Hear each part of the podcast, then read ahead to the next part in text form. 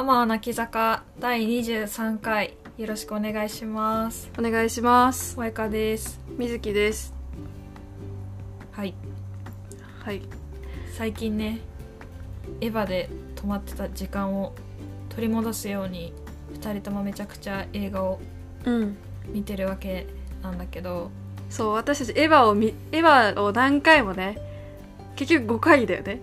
私6回。6回。かあまりにもエヴァにハマってエヴァがエヴァを見たす見すぎて他の映画を見れずにねそうそう。映画人生が止まってたのね止まってたエヴァエヴァをずっとうーんって 同じとこずっと押してるみたいな感じでフィルマークス更新されずみたい全なね。然更新されなかったけどようやくなんかエヴァロスから立ち上がってうん。他の映画をネクステねップに行けるようになった。見るようになったって感じで、うん。まあ、7月とかね結構見てたんだけどうんなんか水木は印象に残った映画ありますか？えっ、と私は直近で見た「ブラックウィドウ」がうん、めちゃくちゃ良くて、あのね私フィルマークス映画のレビューをやるアプリね。アプリ？フィルマークスってやってるんだけど今まであの星5.5は、えっと一度もつけたことがなかったんだけどブラックウィドウでついに5を出しまして、そうなんだ。やばいね。星5で、はいはい。まあ、その星なんていうものにね換算できないね数々のね、ものがあるとは思いつつも、うんうんうん。私の中ではもうそういうことなんですよ。うんうん。今まであーすごいよかったと思っても4.84.9みたいなところで刻んだところをいやもうこれはもうこれはいいでしょマックスで。大丈夫でしょ っていうことでちょっと星5を相当だね。なんだけどうんなんか本当にあの良くてうん。よかったですって話なんだけどはいはい。あのー正直ねあのまず前置きをしておくとうん。私あのマーベル作品ほぼ初みたいな感じでブラックウィドウを見ててうん。今までそのマーベルずっと追っててやっと新しいやつみたいなタイプのマーベルファンではなくてうん。それこそなんかまあドクター・ストレンジは多分なんか機内で見たかなみたいなはいはい。飛行機の中でなんかあって見たかなみたいな、うん。ブラックパンサーなんか飛行機で見たかなみたいななんかそういう あれば見るさ映画。あれば見る映画みたいな感じでしかもまあ DC とマーベルの違いとかも今今まだにピンときてないぐらいの、うんうん。まあ、マーベル初心者どころではない話で、うんうん。ブラックウィドウを見ているんですよ。でもでも5なの。やばいね。なんかねそれは何が起こったかそっていうでなんかす私も全然ブラックウィドウにこう期待してな期待せずに見に行ってて、うん。きっかけとしてはのんちゃんがあの同じね同級生ののんちゃんがのんちゃんはマーベルいろいろ見てるんだよね。あそうそうそう。でたおきっと多分水木はあのマーベルの中で言ったらあのブラックウィドウが好きになんからみたいな。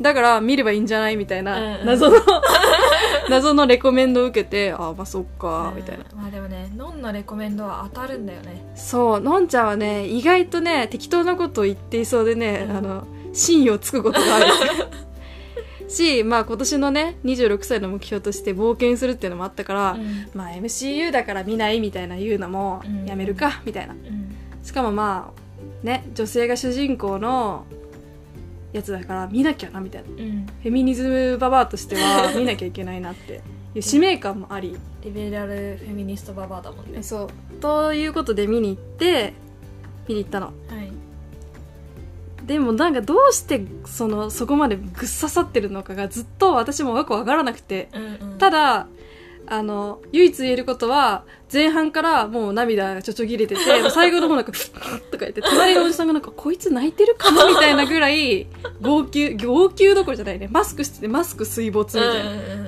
もうなんかもう何振り構わず自分で持ってた手拭いでもうずっと目 バシバシやってるみたいなぐらい泣いてて泣いてたので分かってなんでなんでっていうことを先ほどね萌香とずっと突き詰めたところ やっと分かったのははいはい。なんか強い女が戦っているっていう映画が、うん。とにかく好きっていう、うんうんうん。まあ、そういうフェチなところ。はいはい。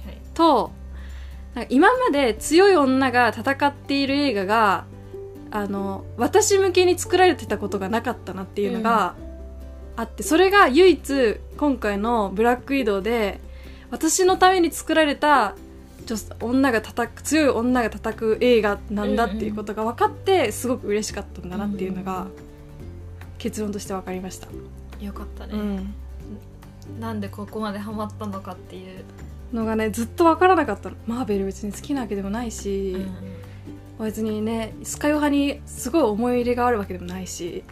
が私のためにっていうのはなんか今までのヒーローものの中で出てくるまあ女のし役どころというのは、うん。男の子が見るものの男の子向けの女の子っていう立場から脱却できてなかったっていう感じってことよね。そうそうそうそう。それこそたったあの、まあ、分かりやすい例で言うとさあのゴレンジャーでさうん。赤青緑。まあ今はどうなってるか分かんないけど、うんうん私たちの頃は赤青緑黄色みたいな感じででピンクが女の子みたいな、まあ、必ずあの女枠としてうん。ピンクって入ってて。で別にそれはその女の子に向けたヒーローってわけではなくなんだろうこうサポート役であったりとか、うん。まあ、危機に強くてその実際に戦う場所にはいないけど後ろでこうあのなんだろうこうネット防御するとか こうなんか後ろで動くとか、うん。あとなんか誰かがこう怪我したらそれにサポさそれにこうサポートして、うんこうなんかケアするうん。うんっていうような役割でなんか別にそのゴレンジャーを見てて「あピンクやもっといけ!」みたいな、うん女の子を代表として戦ってるっていう感じはなうんうんかったと思うんだよね。でなんかそれってなんか今までずっとそういう映画を見そういうコンテンツが多かったなって思ってて例えば、まああのーなんだろう。あれかな、まあ、エヴァとかもうん。まあ、すごくハマったけど、とはいえエヴァもあのーまあなんか男の子の映画の中の女の子っていうところが、まあ、拭いきれはしなかったのかなって思う、うん。今まで見てた中で一番そのねアスカとあのマリがこう2人でグワーって新エヴァで戦ってるところとか、うんわーってうん。すごいやっていけいけみたいな気持ちにはなったけど結局なんかグッズになったりとかするとこうなんだろう。その男性向けの女キャラみたいな感じで扱われてるのがすごくなんかうんでも結局これかみたいなうんうんとこだったし、まあ、広角機動隊とかもすごく好きで少佐が、まあ、大活躍する、ね、アニメではあるんだけどうん。結局なんかこう体なんかこうなんだろうこうえエロいエロい感じっていうか、うんうん。うん性的な感じうん。が拭えなくていや少佐かっこよくてもうなんか本当にチームのリーダーでめちゃくちゃいいなんかすごいいい女性だなって思うけど結局なんかそういうエロキャラみたいなね感じでなん消消費されてるのが色を見せるんだろうね。なんか女からしたらさ、いらなくない？話にこの姿いらなくないって思う。そうなんでそんな際どい服着てんのみたいな感じが結局その少佐すごいかっこいいしなんか大好きだけど結局なんか男目線の女性として描かれているっていうのもあったんだよね。なんかややっぱそういうのを見ててすごくいいなとかかっこいい女女性だなみたいな。ヒーローだ私の中のヒーローだなと思いつつもでも私向きではないんだなっていうのがうん。もうずっとあったでブラックウィドウがそれは一切なかったの。もう、本当にそのなんだろう無駄なエロ要素みたいなのもないし、うん。こうなんか消費される女性像像じゃない。うんうん。ちゃんとこう中身の入中身のあるこうなんだろう人生を生きた一人の女の人がヒーローとして戦うっていうところの、そこまでのストーリーうん。がすごく深く書いてあったのが一番ハマった。うん。なおかつ強くてめちゃくちゃこうアクションやっアてクションもねすごかったね。本当なんか最初本当にこれ5回ぐらい死んでんなみたいな。これ普通に考えたら今落ちたところで死んでんなみたいなうん。やつとかもずっと。割と初回の方で死んだかと思った私は。あそうそうそうそうそう。ビルをこうねビルからビルにこう行く時になんかうん変な塔を倒してさ、ううんわーんってさ、うん。窓バリーン割ってさ、うん。カタカタって言って、死んだなみたいな。あれ死んでないみたいな生きてる。車でねカーチェイスして、なんか地下鉄に落ちちゃってみたいな、うんうん二人で車ぺしゃんこになったみたいなところがさ、死んだなって思ったら生きてるみたいな。なんかまあそれはねあのもしかしたらマーベルあるあるなのかもしれないけど、そうしかも強いみたいなのがめちゃくちゃ良かったなと思いましてうん。そうこんだけハマったっていう話ですよ、いやなんかすごいハマりようだなって傍から見てても。うん、いやうんねちっちゃい頃にはねお邪魔女とかさお邪魔女ドレミとか私たちの世代で言うとうん。お邪魔女セーラームーンカードキャプターさくらうん。あとパワーパフガールズとか、うん。なんかそういう女の子がこう力を結集して戦うみたいな。なんかそういう、ね、アニメはたくさんあって、うん。まあ、それは見てたけどで今見ますかというとさ、うん。ね、全然私向きっていうところに関しては、まあ、それちっちゃい子向きですよね、うん。みたいになって見れないじゃん？だからなんかそこでずっとフラストレーションがあったんだろうなっていうのは思った、大人になってそういう強い女の子女の子が本当に戦うアクションするみたいなのがな,、なかった。でやっと出会えたってところが主人公のブラックウィドウも強い女だったけど妹とお母さんも出てきてうんその二人もね強かったよね。ね。妹キャラめっちゃ良かったよね。妹ね。あのそう「ストーリー・オブ・マイ・ライフ」のでも出てて出てたうん。フローレンス・ピューっていう俳優さんが今回妹役やってたんだけど、もうなんかねキャラがすごい良かったよね。妹キャラはめっちゃしっくりきてたねこうなんかあのナターシャに対して「なんかいつも決めポーズすんやんあんた」みたいな。ナターシャはお姉ちゃんね。そうそうそう。あんたいつも決めポーズするやんみたいな。本当何あれ何あれ？キモいんだけど。みたいヒーローの決めポーズダサくね？なみたいな。ダサくない？みたいな。あれあれ髪ふわってやるやつ。ふわってやるやつ。ね みたいな。こと言ってんでさ。なんかねそれに対してなんかナターシャも「ああ」みたいな「ああ」みたいな。一応やっと決まりだからさみたいな。うんそうそうそう。あんたもう突っ込まないでみうたいな。んそうそうやめてよねみたいな感じうんのなんかやり取りとかもねすごい良かったし。あとなんかあの車のジャケットの話ね。うん。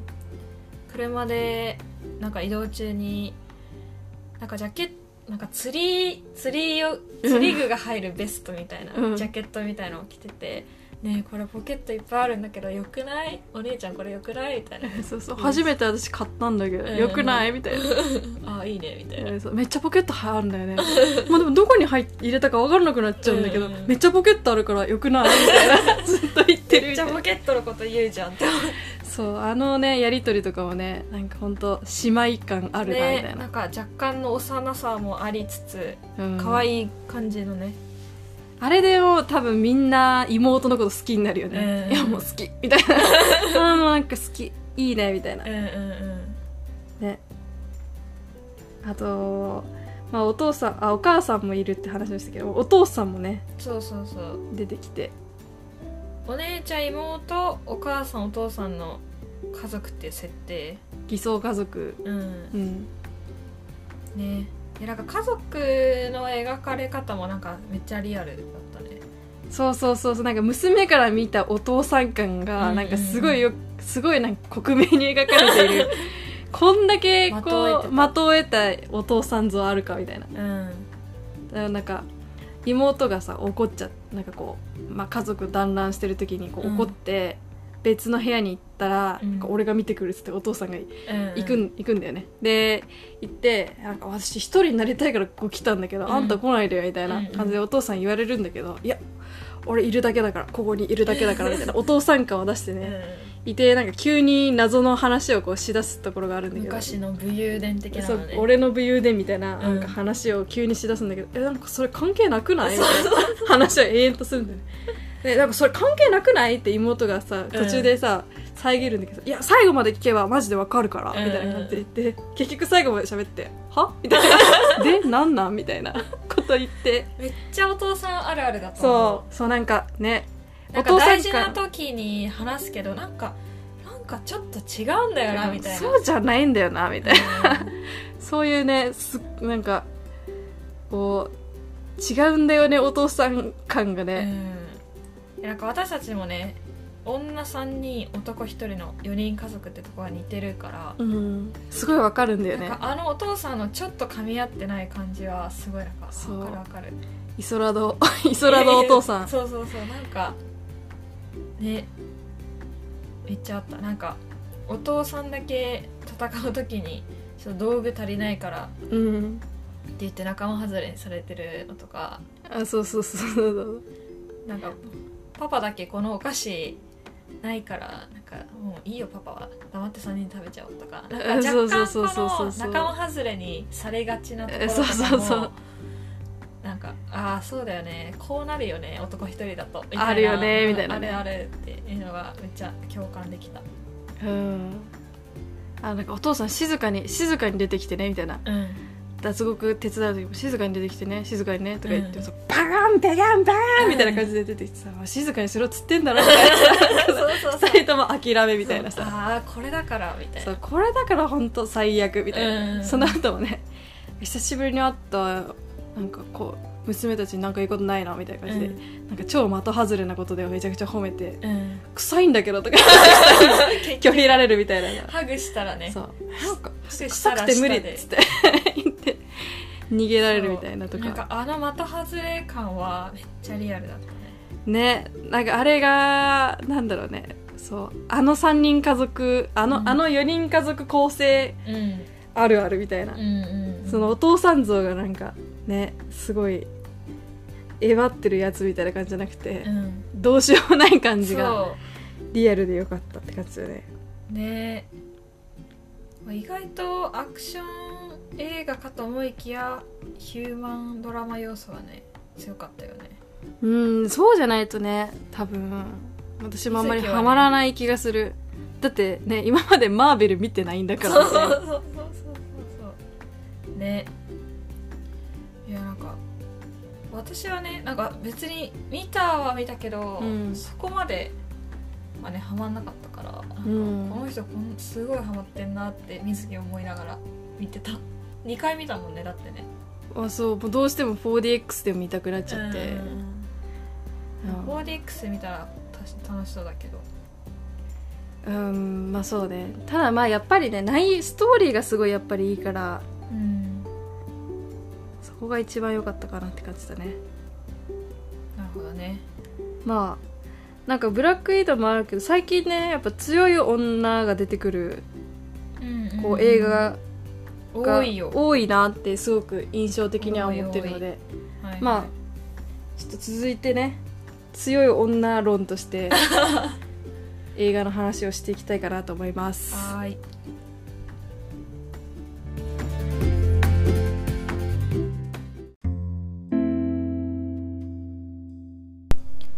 まあ強い女が出てくる映画の話をしたんだけど最近結構そういう映画多いなって個人的には思っててうん「まあ、プロミシング・ヤング・ウーマン」とかうん「17歳の瞳に映る世界うん」とかあと「サムジン・カンパニー」とかうん。まあ私最近見た中で結構、まあ、なんだろうね。スーパーヒーローものじゃなくても女たちが戦ってる映画がすごい印象に残ってて、うん。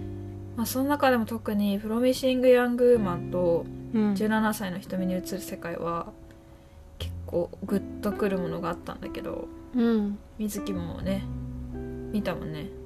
そうね「プロミシング・ヤング・ウーマン」と17歳の瞳に映る世界はそうなんかずっと見ようと思ってて特に「プロミシング・ヤング・ウーマン」はなんか気になってて。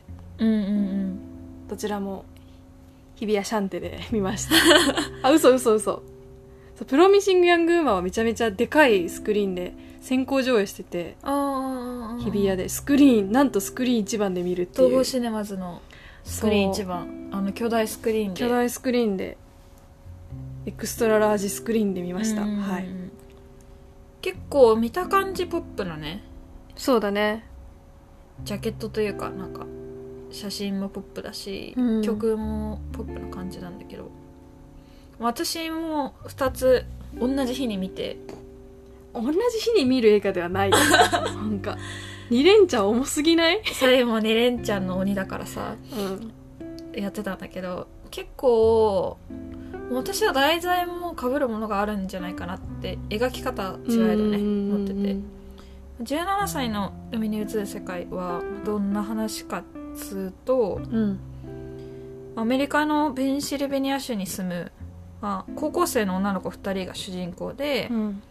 まあ、うち1人とそのいとこうんなんだけど主人公の女の子が、まあ、ある日なんだ望んでない妊娠をしていたことをねうん。知っちゃうんだよね。でそれでその2人がそのペンシルベニア州だと未成年者は両親の同意がないと中絶の手術を受けられないってことで、まあ親に知られたくないうん。っていうその一心だけで2人でなんとか、まあ、バイトしてたスーパーでねうん。お金をくすねてあの両親の同意がなくても中絶ができるニューヨークにうん。旅をするっていう、うん。まあ、大まかなあらすじなんだけど。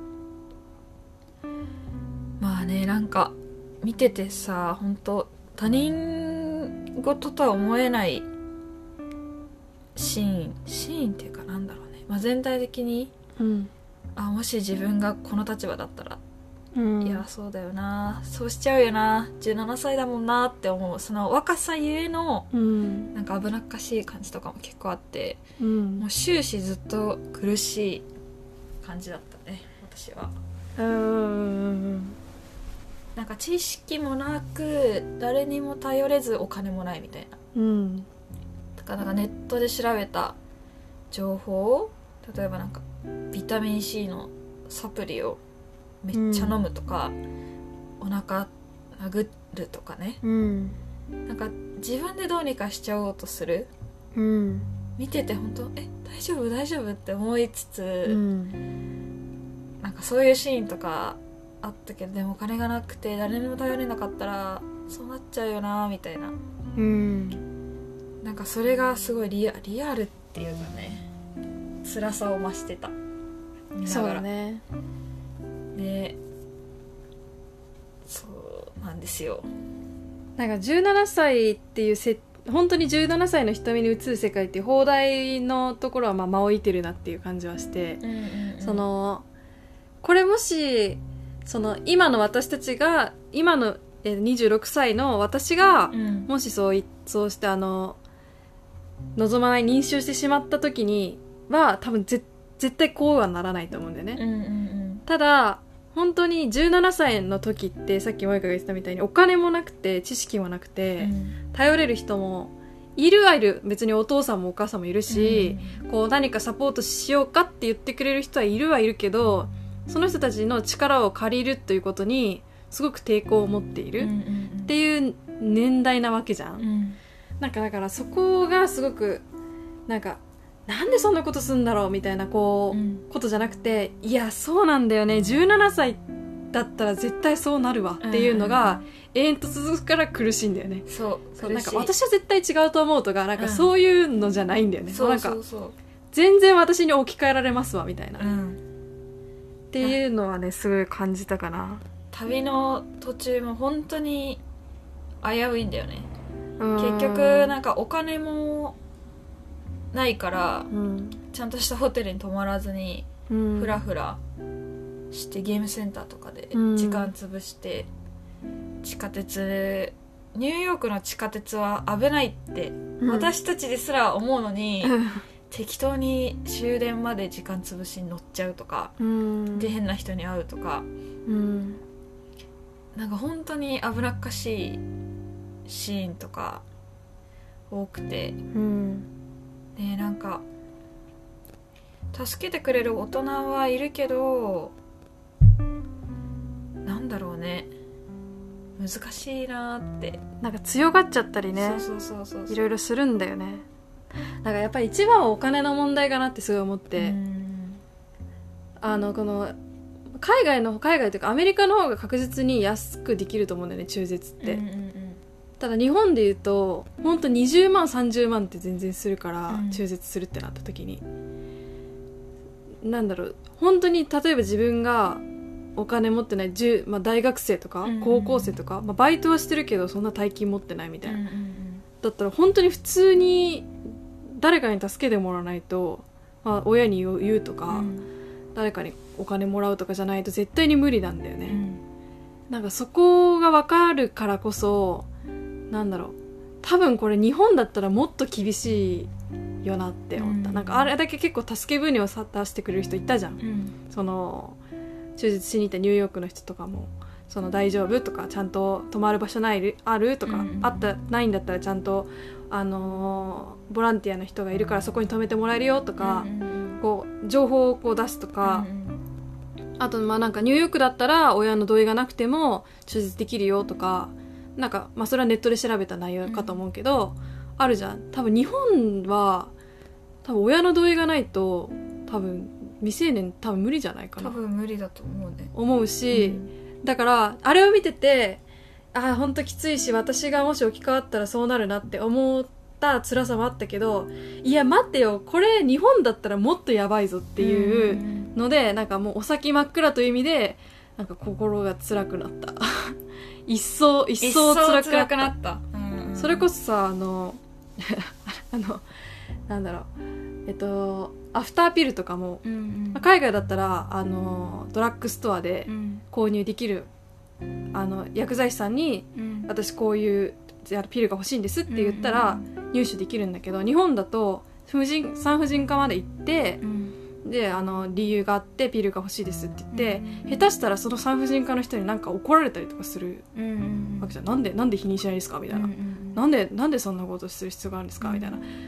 なんかなんかそういう怒られたりとかするししかも、まあ、海外だったら安く手に入るものをその受診料とかなんとかで1万2万とか払ってじゃあ払ってなんかよくわかんないけど叱られてでピルをもらわなきゃいけないわけ、でしかもピルはさこうアフターピルはあの何その避妊の効果があの時間が経てば経つほどあの効果が減っちゃうから、早く飲めば早く飲むほどいいわけじゃん、うんだけどさあのドラッグストアで売ってない日本であればはいじゃあ次の日すぐに産婦人科行けますかって言ったらいやちょっと無理かもとか、うん。空いてないとかうんざらにあると思うしそれ72時間以内に飲めなかったら、うんもう日にアフターピルの効果が出ないわけじゃん。うん。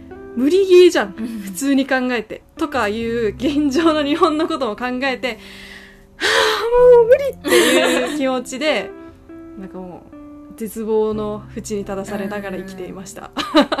でもあの映画の中では彼女たちを責める人がいなかったのが良かったかなって思うね。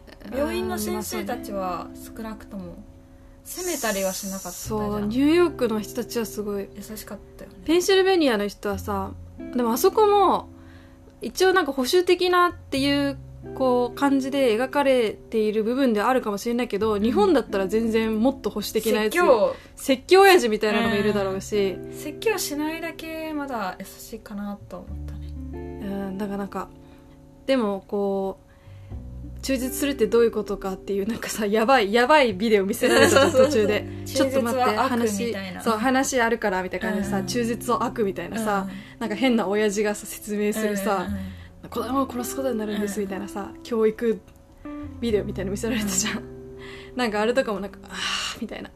あれがなんか田舎はみたいな描写だったの田舎はって描写だと思うんだけど、うん。それでもまだマイルドだなとは思った、うん。その受付の人とかも何しに来たのみたいになってうん。ちょっとチェックしたくてって言ったら、そのためにこの場所があるんだよって時に、うん。優しいねねーって思ったけど、日本の産婦人科じゃそんなこと全然ないからね、うん普通になんかなんでですかみたいな。ちゃんと否認したんすか、うん。みたいな。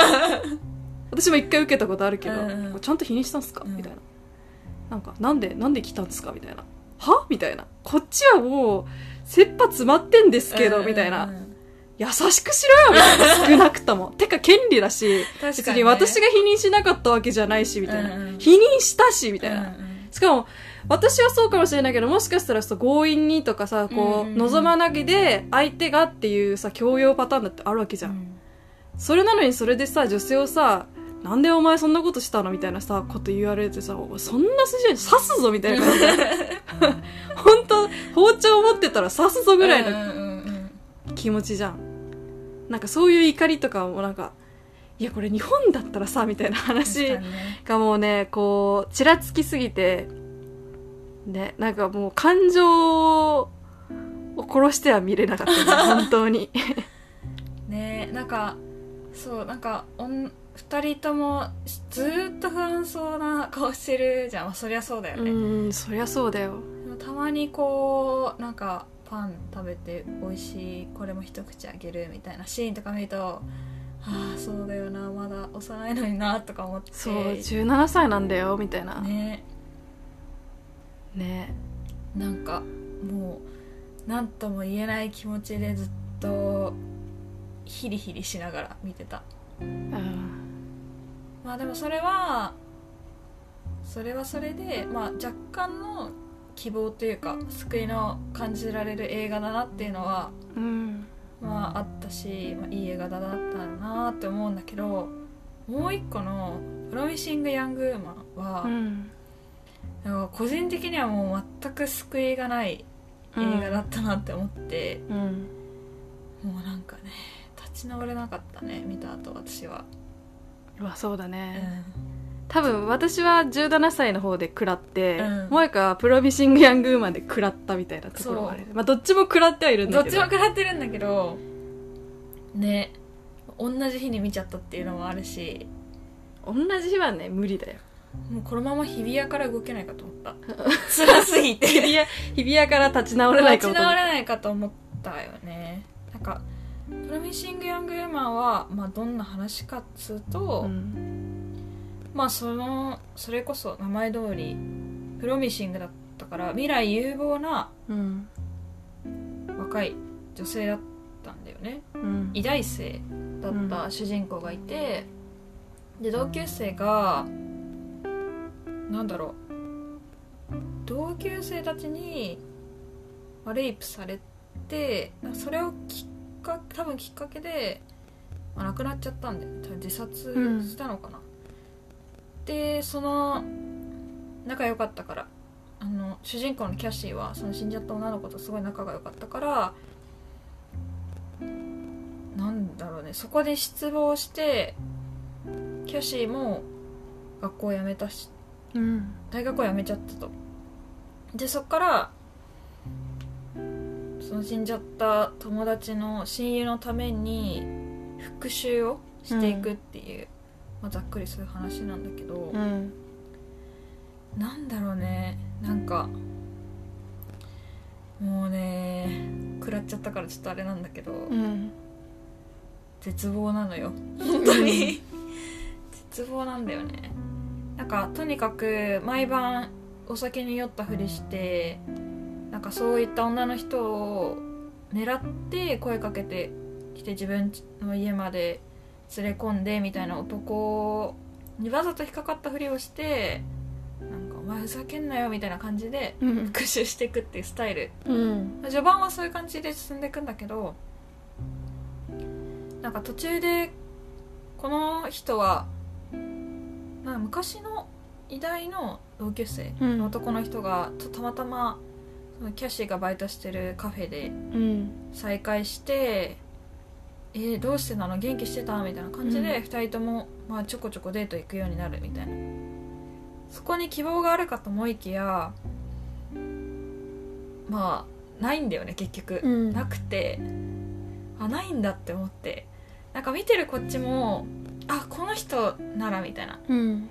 みんな他の大勢とこの人は違う。この人はいい人だって何回も思うシーンがあるけどでもその度になんか裏切られるというかポイントがあって、それでどんどん辛くなってきて私は途中からずーっと泣きながら 見てるんだけど途中からもずっと泣きながら見ててなんかもう悔しくてうん悔しさと悲しさとでキャシーはもうキャシーの人生を生きてないわけよ。うん。ずっとね復讐心に駆られて動いてるし、もうその時点でキャシーは死んでるの同然だなって私は思うんだけど。うんでねこの人ならって思ったそのボーイフレンド候補の人も結局はなんかうんって思うこともあり。うんこれはもうこの後はネタバレなんですけど。最後一大決心をしてそのも死んじゃった親友を直接的に追い詰めた人のパーティーみたいなね潜入しに行くんだけど、バチェラーパーティー。でねそうそうそう。独身最後の夜だぜっていううん。パーティーに行って、まあ殺そうとしたのかな、まあでも全ては計画通りだからね。そうだね。まあとどめを刺しにうん。行こうとするんだけど結局なんかその場でキャシーも返り討ちに食らう返り討ちを食らっちゃうんだよね。うん。で枕で頭を顔をこう押し付けられてうん。抵抗できなくなる形でキャシーは最後死んじゃうんだけどねえなんかあのシーン本当にさなんか「お願い助かってキャシー」ってずっとずっと心でこう多分私眉間にシワが寄りすぎてうんなんかも変な体の変なとこが痛くなっう、た。そう。お願いだからお願いだから死なないで死なないよね死なないよねってそう。一筋の希望に藁にもすがる思いでうん。絶対に死なないでキャシーみたいな、うん。絶対に復讐をしてほしいって思う。うん。けどなんかそのキャシーが殺される構図もうん。無理やり力で力ずくで押さえつけられてうん。結局キャシーの人生も主人公の人生も結局男の人にのマンパワーというか力で押さえつけられて何も抵抗ができない状態で真っ向勝負ができない状態で、うん。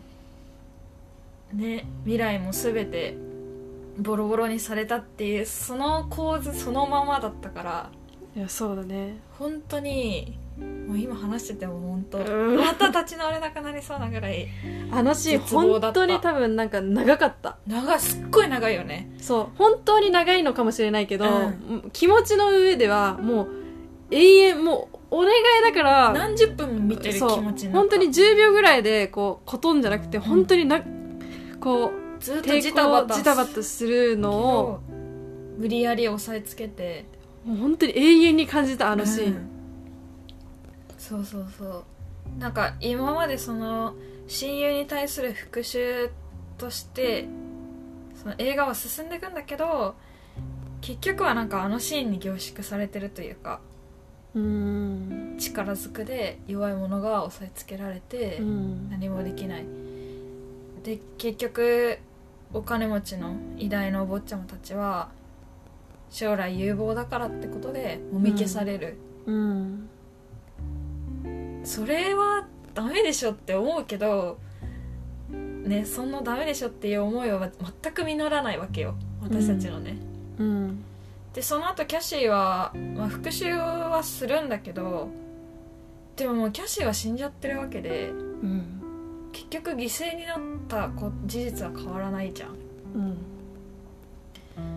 ていうのでなんかもう救いがなかったよね。全く救いがない映画でなんかね本当映画館の椅子から立ち上がれないぐらい辛かった。わそうなんか見た後にさレビューとか見ててうさ、んうん。なんかあのキャシーが親友がレイプされて自殺したっていう理由だけでうん。退学したっていうところにあんまりこうなんかあのなんだろうちょっとなんかそれは動機として薄くないみたいなことを書いてる人がいたんだけど、全くもって薄くないうんうんよなって、なんかそれはなんかね思ったし多分なんかまあね人によるから分かんないけどなんか女性と男性で全然見方が違うとは思うんだよね、大きさじゃないとかうん。なんかそんなことなくないとか思うかもしれないけどなんか全部そんなことあるんですわっていう気持ちだし、だってさ考えてみてればさ自分の親友が同級生にレイプされて、うん。それにそれに病んで亡くなったってなった時にさあなたはじゃあそこに居続けたいですかって言ったら、うん。絶対に居続けたくないじゃん。絶対に嫌だよ。もう1秒たりともここのこの場所にいたくないって思ってさそれは退学するじゃん。うん。でそっから医医学生にならないでカフェのバイトになってるのもなんで？みたいな感じで思,、っ思ったって言言ってたレビューアーの人もいたんだけどなんかそそんな経験をしてそれでも医学の道を進もうって絶対に思いた思わないじゃん。その、うん。そんなレイプをしたような人たちが医者になってて私も医者になるなんて絶対に嫌って思うなっていうのがすごく分かったからなんかなんかそこに全く異論はないっていうかなんかなんだろう。いやそうだよって。いうそうあとあと腹立ったポイントは 腹立ったポイントはなんかそのなエミリーだっけ？死んじゃった親友の名前。ちょっとうろ覚え。ちょっとうろ覚えだけど、その子のお母さんうん。に途中で「あなたも前を向いて進みなさい」って言われた、それはまあわかる。100歩譲ってね、うん。でも他のなんか被害を加えた人たちがなんかあれはあの時は若かったみたいな。うん。なんか学生だったガキだったみたいな、うん。何もわからないままやった。はあみたいな。うん。もうあの過去だから忘れてす忘れ忘れるよっつうかなんでそんなこと今更言うのみたいな。うん。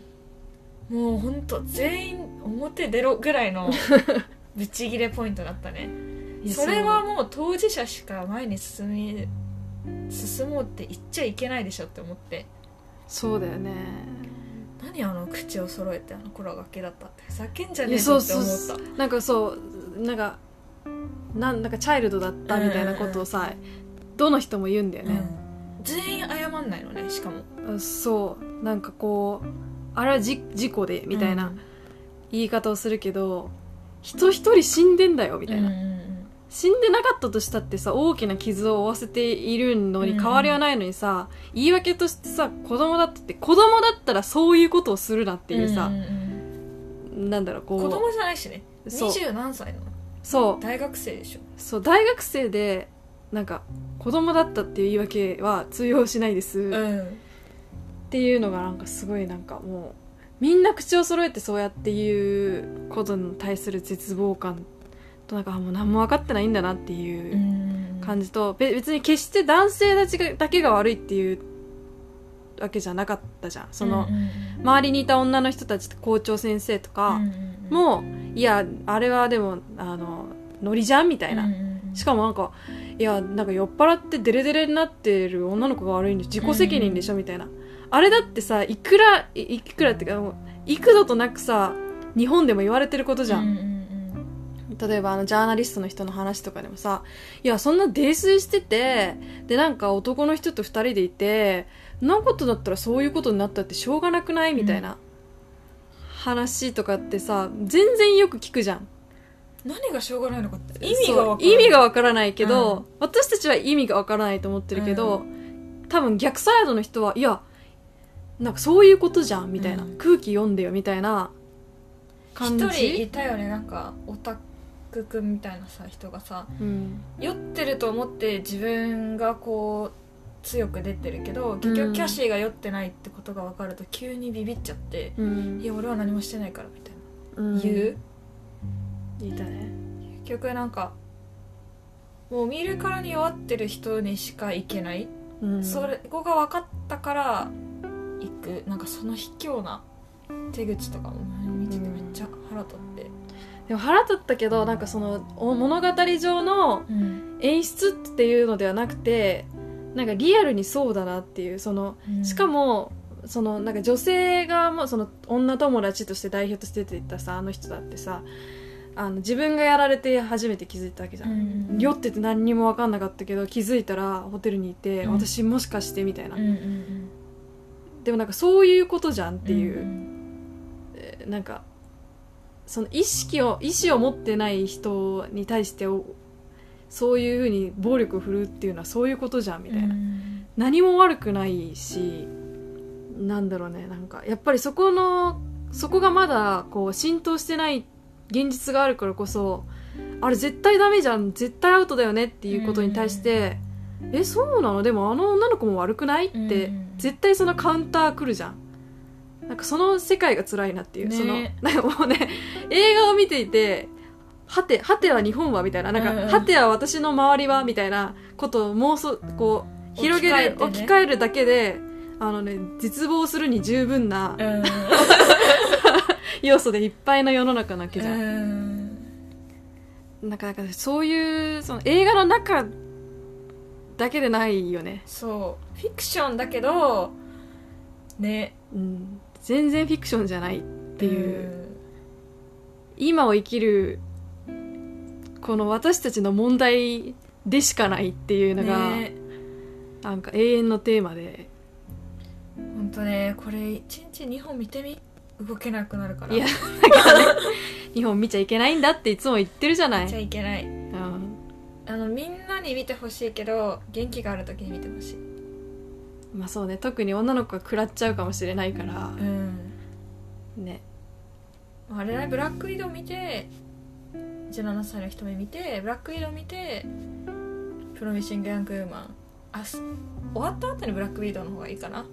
ちょ後味をねこう。後味を。後味をうるせえバコーンっつそうそうってそうそうそう。ブラックウィドウで吹っ飛ばしていただくのが良いかと思います。はいそんな感じで